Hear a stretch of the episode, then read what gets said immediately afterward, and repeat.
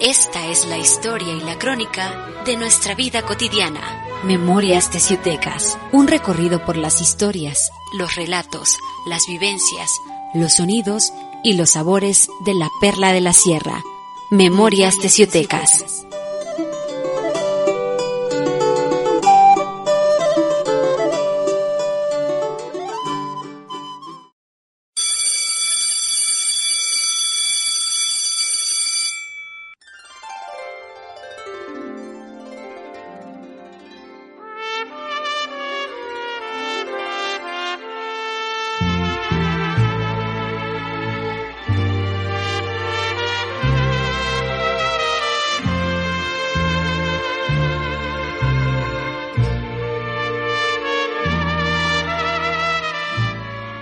Buenas tardes. Hoy es jueves 3 de septiembre de 2020 y es un placer nuevamente poder saludarles.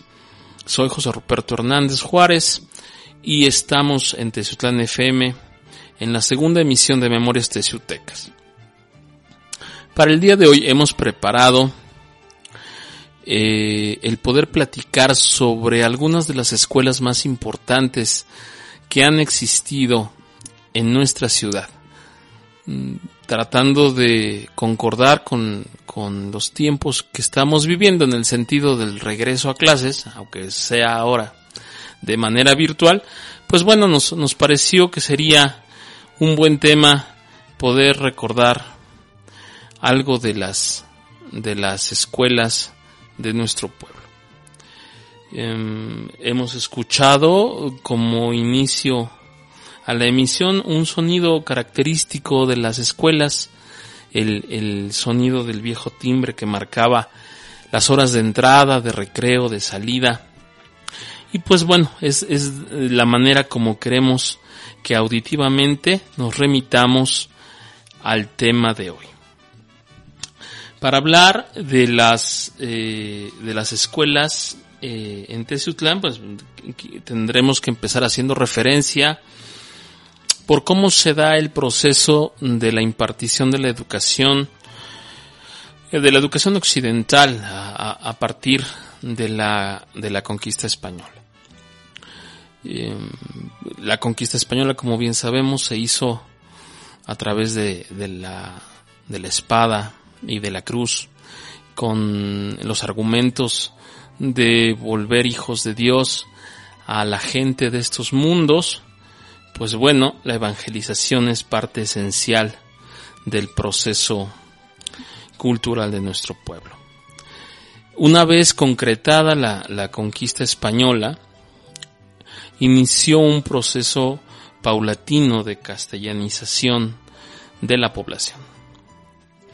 Las enseñanzas eh, en un principio eran muy básicas eh, porque, bueno, no, no podemos olvidar que las órdenes, las órdenes mendicantes que, que llegaron a nuestra tierra, a, México, tuvieron que enfrentarse al problema de la lengua y sufrieron o tuvieron que uh, estudiar las diferentes lenguas de las diferentes regiones del país para poderse comunicar con la población nativa.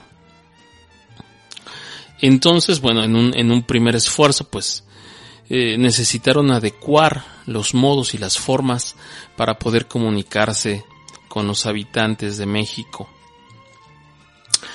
Ah, una vez superado o de alguna manera iniciado ese proceso em, histórico eh, de la evangelización, eh, pudieron también entonces ya pensar en la enseñanza de las primeras letras o de algunos oficios para, como mencionaba yo al principio, eh, también dar paso a la castellanización mm, del mexicano.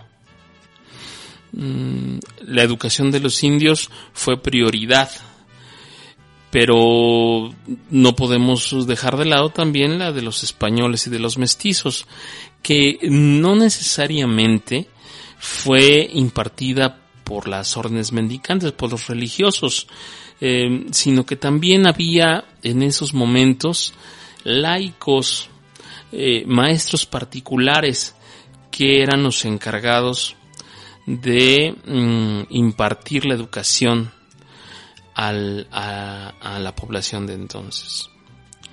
Eh, abundaron tanto o se dio tal auge en ese proceso educativo que, por ejemplo, para eh, los años 1600 más o menos, se promulga una ordenanza que sería la llamada de los maestros del nobilísimo arte de leer, escribir y contar.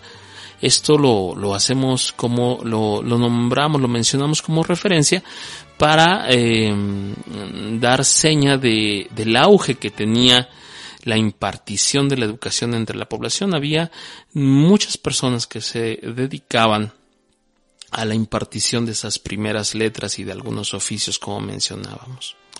Bueno, esto era en el caso de los niños, porque para la educación de las niñas, eh, esta estaba impartida por, por las religiosas, por las monjitas o en las mismas parroquias.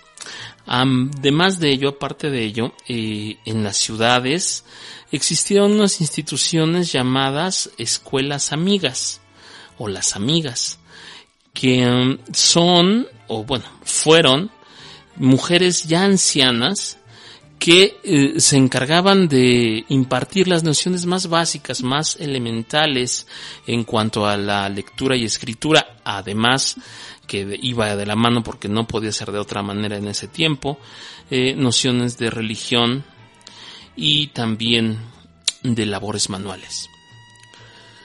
Junto a estas instituciones también existieron las escuelas pías, llamadas así porque estaban establecidas por el clero secular, por los sacerdotes encargados de las doctrinas de las parroquias, y eran una especie de escuelas de caridad donde los niños de escasos recursos que no podían ser educados de manera particular o por una escuela de algún gremio o, en el caso de las mujercitas ir a una escuela amiga, pues bueno, podían asistir a las escuelas pías.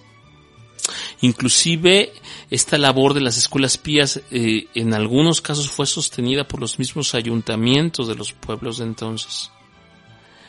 Ese es el desarrollo a muy grosso modo, a muy grandes rasgos de la impartición de la educación en nuestro país. Eh, no podemos hacer de lado, por ejemplo, la mención de que la Constitución de 1857 fue la que inició los cambios al artículo tercero sobre la libertad de enseñanza. Eh, aunque también es eh, necesario recordar, fue bajo el gobierno de Juárez cuando se promulga la Ley de Instrucción Pública en 1869, donde se establece que la educación sería laica, gratuita y obligatoria que también debemos hacer mención, estas letras quedaron durante muchos años solo en buenas intenciones, solo en letras, ya que la práctica fue muy diferente a lo planeado.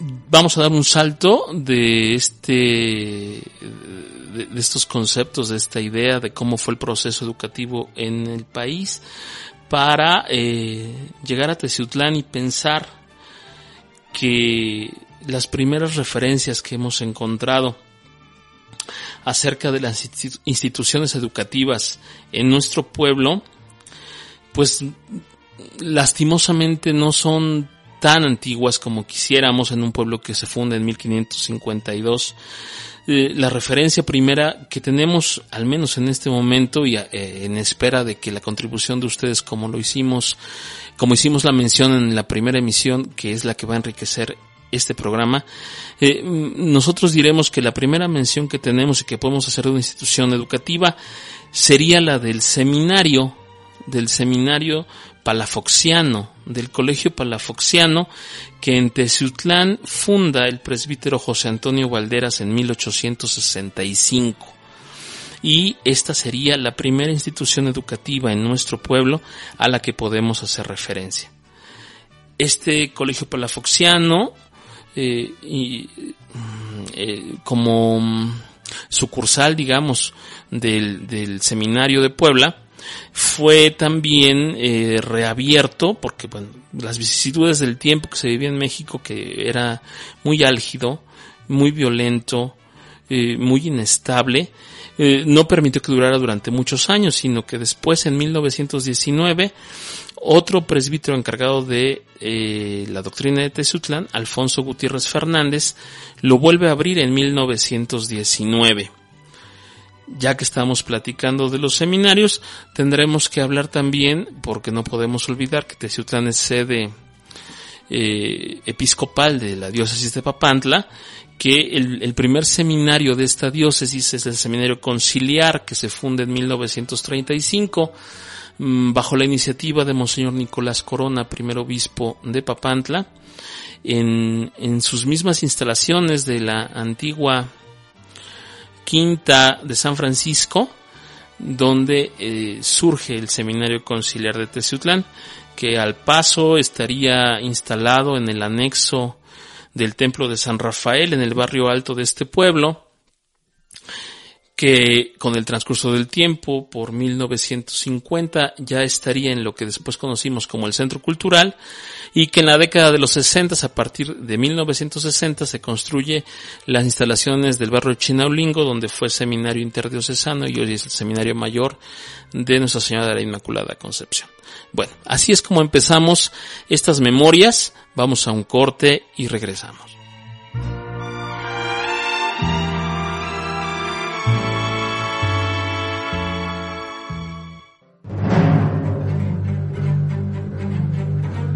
Tus nombres se aproximan al misterio y se prolongan a la poesía. Estas son Memorias Teciutecas.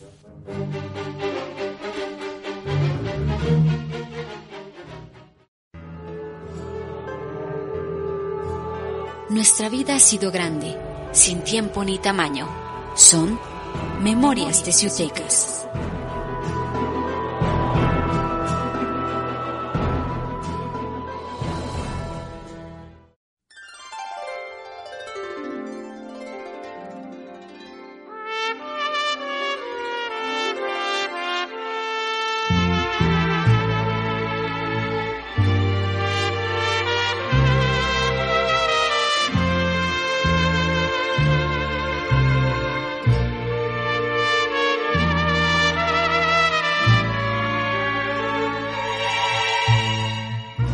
Amigos, regresamos del corte y continuamos con las referencias a varias de las escuelas que han funcionado en nuestro pueblo. De antemano les, les pido una disculpa porque quizás eh, en algunos casos haya premura y sea muy breve la, la mención sobre las diferentes instituciones de las que quisiera platicarles el día de hoy. Pero bueno, que sea también esto el pie para futuras emisiones, para sus participaciones, donde mm, con el interés manifiesto de parte de ustedes podremos ahondar en algún tema o en alguna institución en particular. Retomando lo que estábamos platicando antes de salir al corte, les puedo referir que eh, el Colegio Municipal de Teciutlán fue fundado el 3 de febrero de 1874 y puede ser considerado o debe ser considerado como la primera secundaria oficial que existió en nuestro pueblo. Este colegio municipal funcionó, estuvo instalado en la casa de Fernando Lavalle, eh, Misanteco, en lo que hoy es la esquina de Avenida Hidalgo y Calle Allende en el centro de nuestra ciudad. Fue un colegio, como les decía, con impartición de, educación media superior, con un alumnado inicial de 35 alumnos. Después de eso podemos hacer mención del colegio de Nuestra Señora de Lourdes, que quizás así no, no represente más o no signifique nada más, pero cuando platiquemos de que el colegio de Nuestra Señora de Lourdes era el colegio de la profesora Inés Cantú, las cosas cambian. El colegio de la profesora Inés Cantú, viuda de 10, fue fundado el 11 de febrero de 1880. Era un colegio para niñas y señoritas que en algún momento estuvo ubicado en la calle Lerdo, que en algún momento también estuvo ubicado en las instalaciones de lo que llegaría a ser la Escuela Secundaria Federal Antonio Udirac, una institución que eh, forjó a multitud de muchachas de nuestra región, porque no debemos olvidar que por la ubicación geográfica de Teciutlán siempre ha sido considerado como un puerto de montaña. Teciutlán siempre ha sido desde su fundación un centro económico, político, social, religioso y por supuesto educativo, desde entonces y hasta hoy. Eh, también eh, una escuela contemporánea de estas sería el, el, llamado Instituto México, que fue la escuela del profesor Tránsito Gallo, que en algún momento funcionó en la esquina de Avenida Zaragoza con Allende. Aquí también es hora de mencionar a una insignia institución ampliamente reconocida por propios y extraños, el afamado Liceo Teciuteco del maestro Antonio Audirac. Eh, una escuela con un gran prestigio por su educación innovadora, porque era muy diferente a cualquier institución uh, que hubiese habido antes, y también, eh, porque no podemos dejarlo de lado, porque era porque también esa es la manera de ser del Teciuteco, llamaba mucho la atención que era una escuela dirigida por un francés, por el maestro Antonio Audirac, aunque a fin de precisar, no debemos olvidar que sí, Antonio Audirac era hijo de franceses, pero él nació en Jalapa. Bueno, el Liceo Teciuteco eh, es particular por muchas cosas. Eh, fue un colegio completo, integral, eh, donde no nada más eh, la élite podía asistir, sino también los hijos de familias de escasos recursos podían tomar sus clases dentro de sus instituciones. Eh, el maestro Antonio Udirac no fue quien funda el Liceo Teciuteco en la ciudad de Teciutlán, sino el fundador es un medio hermano suyo de nombre Eduardo, quien fue uno de los iniciadores de la reforma escolar en México, fundador, por ejemplo, de la primera escuela normal en Jalapa, en el viejo exconvento de San Ignacio, en 1800, en, en, a, mediados de 1800. Eh, los Audirac, um, eh, vale la pena mencionarlo. El padre de, de, estos, de estos señores Audirac, Juan Audirac, era sastre de profesión y vendía telas allá en la, en la ciudad de Jalapa. Y un caso particular, una mención especial es que se dice que era quien le vendía los paños para el uniforme al generalísimo Antonio López de Santa Ana, por ejemplo. Bueno, Lizote Ciuteco, les repito, lo, lo funda eh, Eduardo Audirac el 16 de septiembre de 1886, aunque después de un tiempo, este señor Emilio Audirac tiene que, eh, Eduardo, perdón, Eduardo Audirac tiene que salir eh, porque encuentra ofertas de trabajo ventajosas en la Ciudad de México e invita a su hermano Antonio para que se haga cargo de este plantel. Y, aquí quisiera yo leerles, por ejemplo, lo que Augusto Audirac, biógrafo del maestro Antonio, eh, cómo es la manera que describe la llegada al Liceo Teciuteco en un libro que escribió que se llama Historia de un colegio. Mm, dice, dice Augusto Audirac, y un día, sin grandes bagajes y con escasas esperanzas, el joven maestro se despidió de su tierra natal Jalapa, y se encaminó a la pequeña y brumosa ciudad serrana donde habría de pasar toda su vida, donde habría de formar una familia y ser el educador de varias generaciones.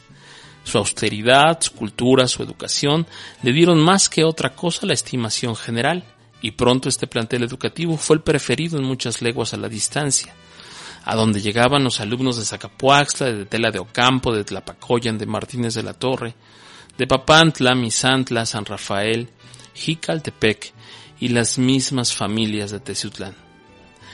Eh, no podemos igual dejar de mencionar que este colegio, el Liceo Teciuteco, pues bueno, fue eh, la cuna del conocimiento de hombres, de mexicanos ilustres, como los hermanos Ávila Camacho, eh, Manuel y Maximino, como Vicente Lombardo Toledano, como Ernesto Bello Martínez, como Luis Bello Hidalgo.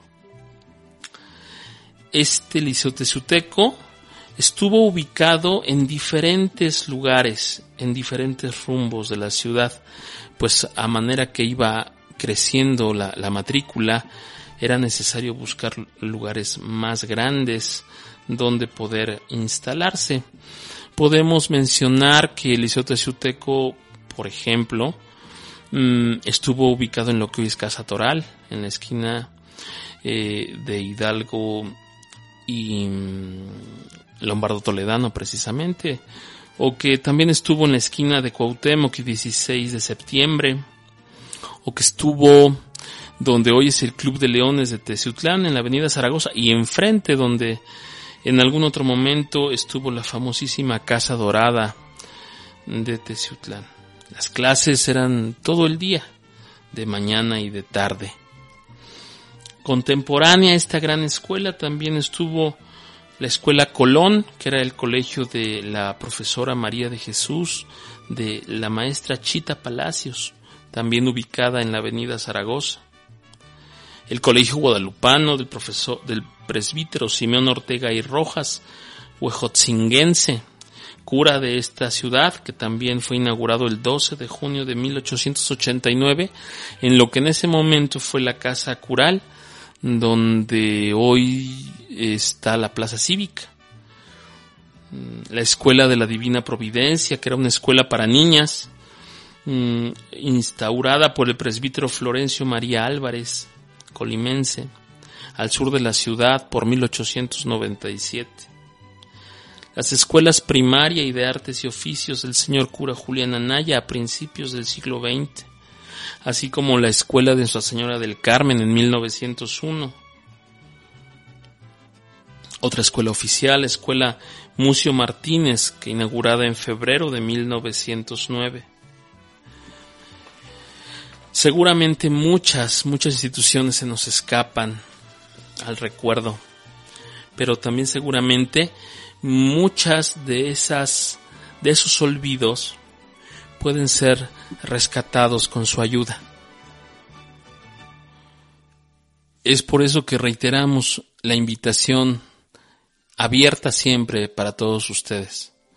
Nada pudiera darnos mayor alegría que el conocimiento de ustedes sea compartido con todos nosotros. Por los que se fueron, por los que estamos y por los que vendrán. Esto es Memorias Teciutecas y las hacemos entre todos nosotros. Vamos a un corte y regresamos.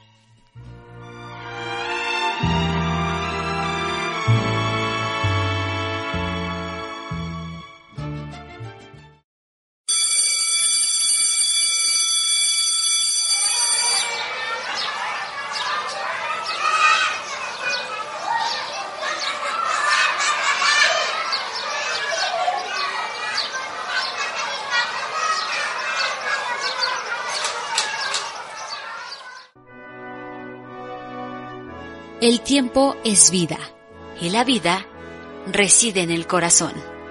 Estas son Memorias, de Ciutecas.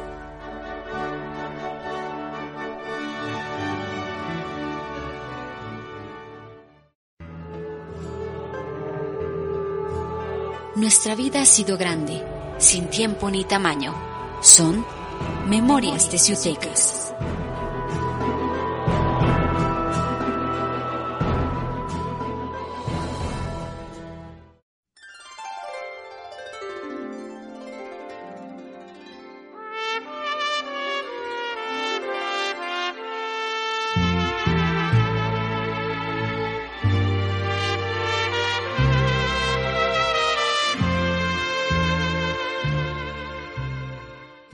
Estamos de vuelta amigos en Memorias Teciutecas.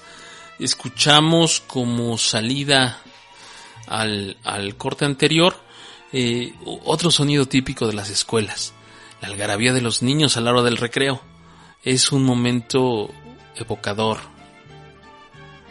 que nunca, nunca debemos olvidar y que siempre debemos añorar y que ojalá, ojalá muy pronto podamos volver a vivir. Vamos a seguir platicando de alguna que otra escuela en Teciutlán y eh, quiero hacer mención en este momento, por ejemplo, de la primaria Miguel Hidalgo y Costilla.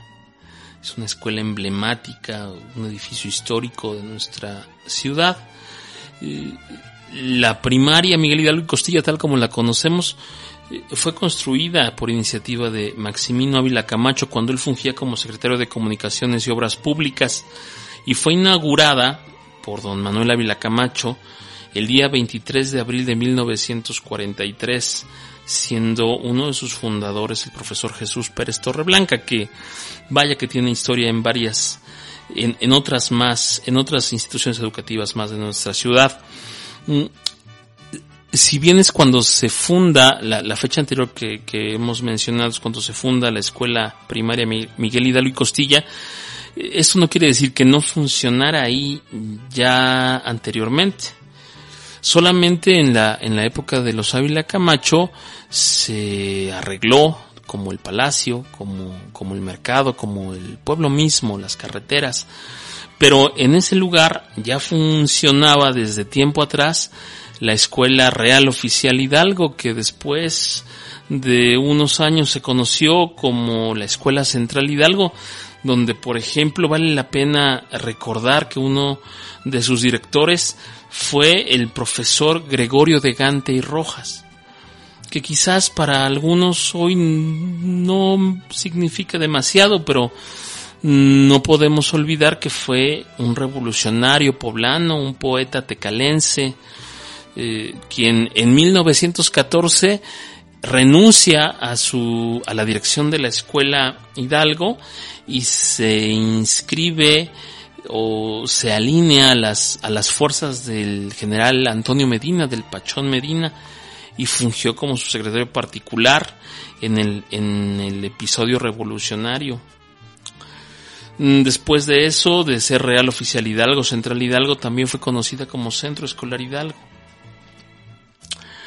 Eh, hay un dato curioso, por ejemplo, que vincula a Rafael Ávila Camacho como teniente coronel de caballería, donde cuando el director en funciones de ese entonces de la escuela José de Jesús Arriola Gallardo buscaba una bandera nueva para su institución, él dispone, el general, bueno, el teniente coronel Rafael Ávila Camacho dispone que la bandera de su batallón sea donada para esa escuela y se entrega un 16 de septiembre de 1943 por el mayor Manuel Moreno Tapia. Es una de las primarias en funciones más antiguas del municipio de la región, a donde muchos niños de otros municipios, no solo de Teciutlán, viajaban a diario para asistir a clases. Podemos mencionar que en 2013 cumplió su 70 aniversario y que sus instalaciones resguardan, por ejemplo, lo que fue en un principio un salón de actos y después un, teatro pequeño, modesto, pero lleno de historia, significativo. Eh, sus patios, su biblioteca, la arquitectura que tiene con arcos y acabados de cantera, que hace por demás singular, querida y recordada esta escuela. Platiquemos también del Colegio María Estuardo, o el Verbito, como otros, otros le conocen. Este colegio católico fue fundado por el presbítero Francisco González Álvarez en abril de 1921, quien consigue la casa y proporciona la manutención de las religiosas y de las internas durante los primeros años. Eh, no olvidemos, por ejemplo, que la casa donde, donde se funda el Colegio María Estuardo, eh, estuvo en lo que hoy es el Mercado Filomeno Mata, una, una construcción muy antigua, donde muchas señoritas y niñas empezaron su educación primaria. De este presbítero, Francisco González Álvarez, fundador del María Estuardo, hay un dato particular que quisiera mencionar eh, y que hace eh, referencia directa al Liceo Teciuteco. De las mm, características más eh, reconocibles y más destacables del modelo educativo del Liceo Tezioteco es que fue una escuela laica. Pero en sus inicios, este presbítero, Francisco González Álvarez, les repito, eh, se menciona como que imparte, es parte del personal docente impartiendo las clases de doctrina en el Liceo Tecioteco. No quisiera eh, dejar de mencionar a un personaje particular del Colegio Marestuardo y que personalmente me, remite a, a momentos felices de mi vida, a la madre Nelly, que para muchos de nosotros significó una expresión mm, fehaciente del amor de Dios por las personas, por los niños, por la educación, por los pobres, por los necesitados. Que descanse en paz. Eh, quiero también mencionar que existe un colegio nocturno de los obreros católicos, así llamado, por 1925 este colegio estaba atendido por también personajes emblemáticos de Teciutlán, por el señor Rafael Ortiz Carpinteiro. Rafaelito Ortiz, que en época de la persecución religiosa, mientras no había culto en esta ciudad, diariamente acompañaba los rezos del rosario desde la parroquia, bueno, ya catedral de Teciutlán, o que visitaba a los presos, que siempre estaba pendiente del menesteroso gran amigo se dice del hoy santo obispo de Veracruz, quinto obispo de Veracruz, eh, Rafael Guizar Valencia. Y junto con él impartía clases el presbítero Marcial Águila, que también por esas épocas, en la década de los 20, funda una escuela nocturna para mujeres. Marcial Águila es recordado por su celo apostólico, por haber eh, estado en funciones a escondidas, disfrazándose eh, de carbonero para dar eh, misa en casas particulares durante el periodo de la, de la guerra cristera en Teciutlán, eh, porque hizo la Basílica de la Misericordia en Apizaco. Es, es un personaje importante de la historia del cual ya tendremos oportunidad de ahondar un poco más. Quiero hablar también, por ejemplo, del Centro Escolar Manuel Ávila Castillo, inaugurado el 5 de febrero de 1939. El año pasado cumplió 80 años de, funcionar, de, estar vigente. Eh, fue construido por el ingeniero Rafael García Lapuente en un diseño muy, muy típico, muy vernáculo, con, sus tejados de dos aguas, la cantera, la forja colonial, con sus fuentes. Fue diseñado para 600 alumnos. Es obra educativa también del gobierno de Maximino Ávila Camacho. Y es más, está erigido en el sitio donde él nace, en lo que en algún momento fue la, casa de sus padres, don, don, Manuel Ávila Castillo, que por eso lleva el nombre de este señor, y de la señora Eufrosina Camacho de Ávila. Eh, eh, a finales de los 60, por ejemplo, ahí se, se crea, se instituye, abre sus operaciones en la escuela primaria 15 de noviembre, vespertina.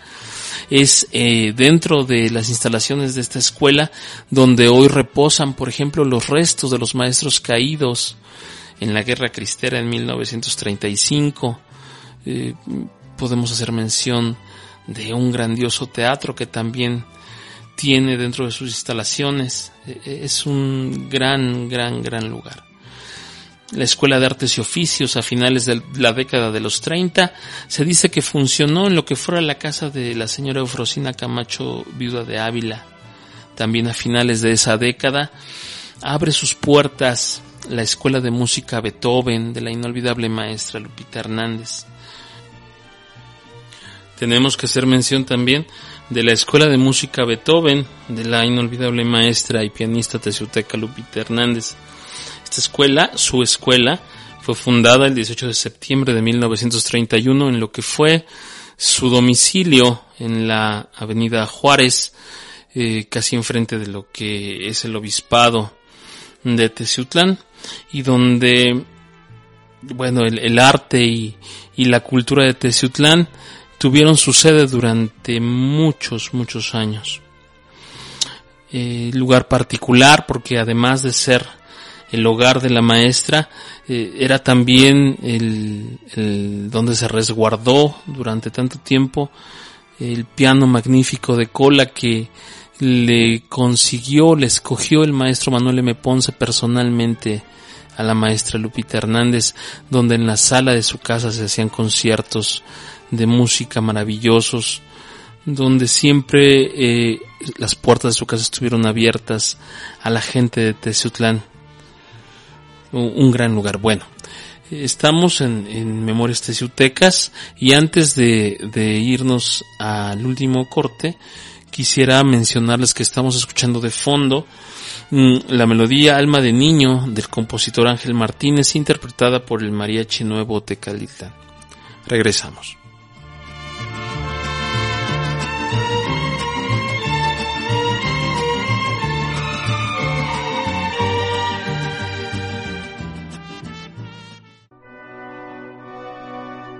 El tiempo es vida y la vida reside en el corazón. Estas son Memorias de Ciutecas.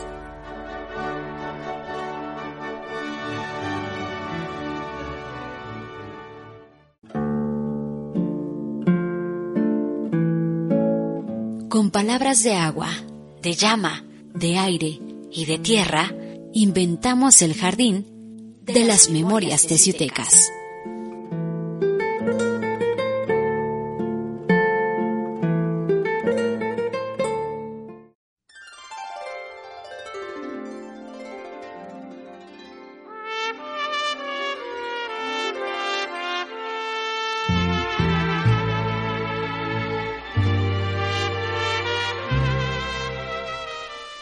Estamos de vuelta en Memorias Teciutecas y continuamos platicando acerca de las escuelas de nuestro pueblo. Eh, mencionamos uh, antes de salir al corte la escuela de la maestra Lupita Hernández y, de ella podemos hablar que fue eh, también parte del personal de la plantilla docente de otras escuelas e instituciones legendarias de Teciutlán como el centro escolar, por ejemplo, donde mm, fue cofundadora del del ballet Patria, tan afamado en la historia del, centro escolar. Antes de, platicar del centro escolar, quisiera hacer mención, por ejemplo, también eh, eh, del Colegio Frosina Camacho Viuda de Ávila. El recorrido que estamos haciendo, lo estamos haciendo de manera cronológica, este, a mi, a mi poco entender con los datos que, que he podido recabar. Y del, Colegio Frosina Camacho Viuda de Ávila quisiera decir que eh, hasta donde sabemos estuvo ahí instituida una escuela industrial para señoritas, que la idea de, de que la casa de la señora Eufrosina Camacho Viuda de Ávila se convirtiera en escuela también fue de su hijo Maximino Ávila Camacho cuando era gobernador de nuestro estado y es a finales de 1940 cuando se abre esta escuela bueno, a mediados de 1940 se abre esta escuela industrial para señoritas y es a fines de ese año cuando llegan las religiosas del Verbo Encarnado y del Santísimo Sacramento a Teciutlán con la intención de hacerse cargo de la impartición de la educación en, en, en este lugar. Así que aunque cuando inicia actividades en, en 1940, bueno, se considera siempre la, fecha de inauguración oficial como junio de 1942. Estuvo instalada en un principio donde, repetimos, fue la casa de la señora Eufrosina Camacho y fue esta casa adecuada por un ingeniero militar llamado Gabriel Cuevas, por ejemplo, el dormitorio de las internas para un colegio para señoritas eh, con la modalidad de que fueran alumnas externas e internas y el dormitorio de las internas eh, funcionó donde después, muchos años después y hasta hace muy poco tiempo estuvo instalada la biblioteca municipal de Teciutlán.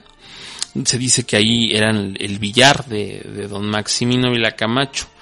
de esas épocas, cuando Eufrosina está en, en la casa de doña Eufrosina, que por eso lleva el, nombre de, de, la mamá de don Maximino, este, los días más recordados por las internas eran los domingos, por ejemplo, porque las, las sacaban de la rutina, del aseo, de, las clases de todos los días y las llevaban de, excursión por los alrededores de Teciutlán.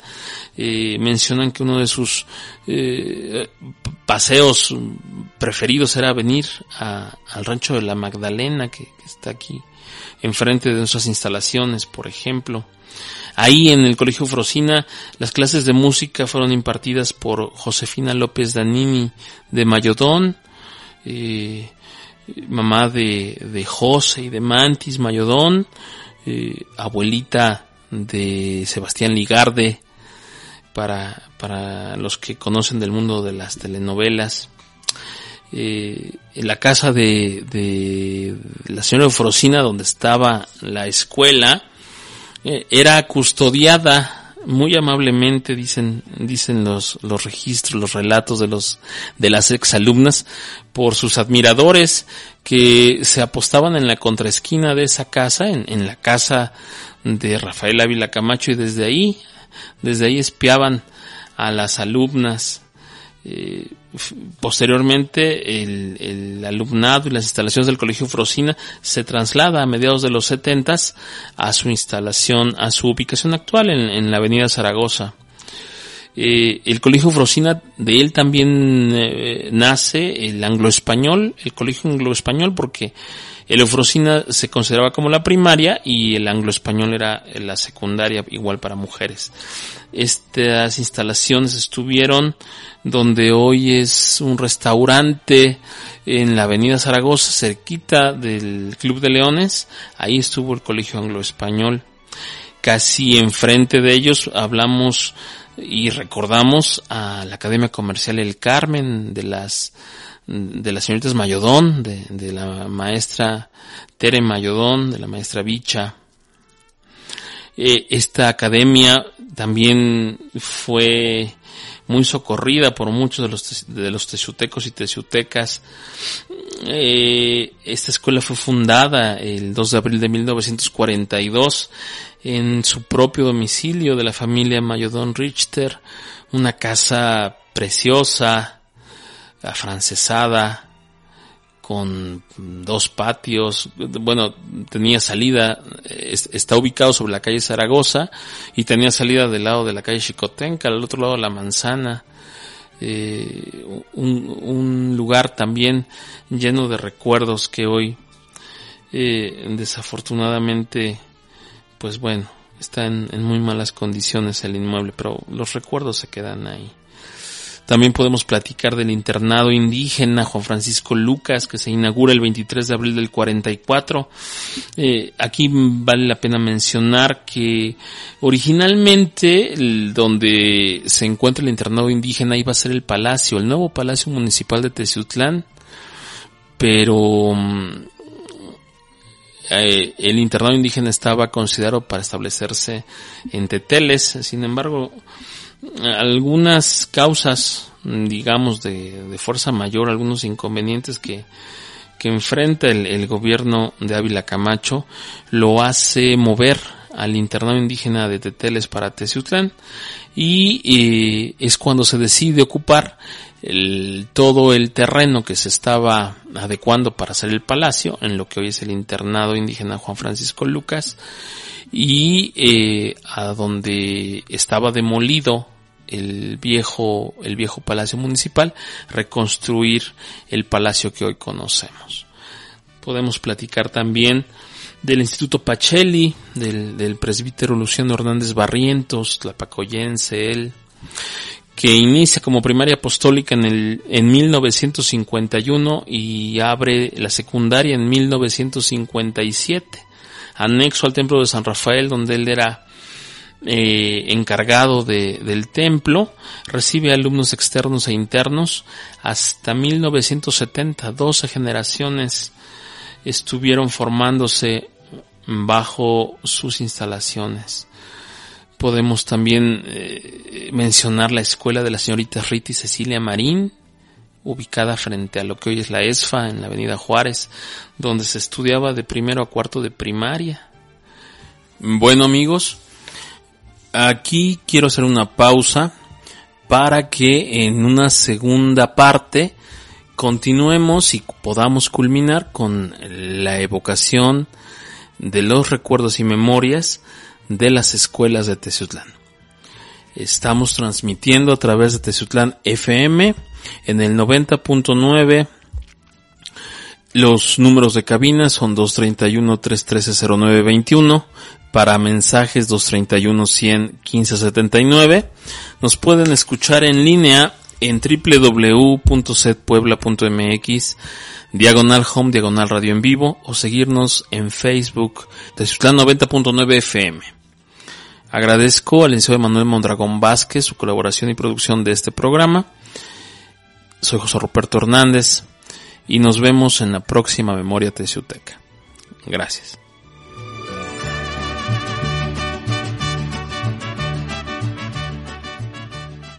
¿Qué es un niño?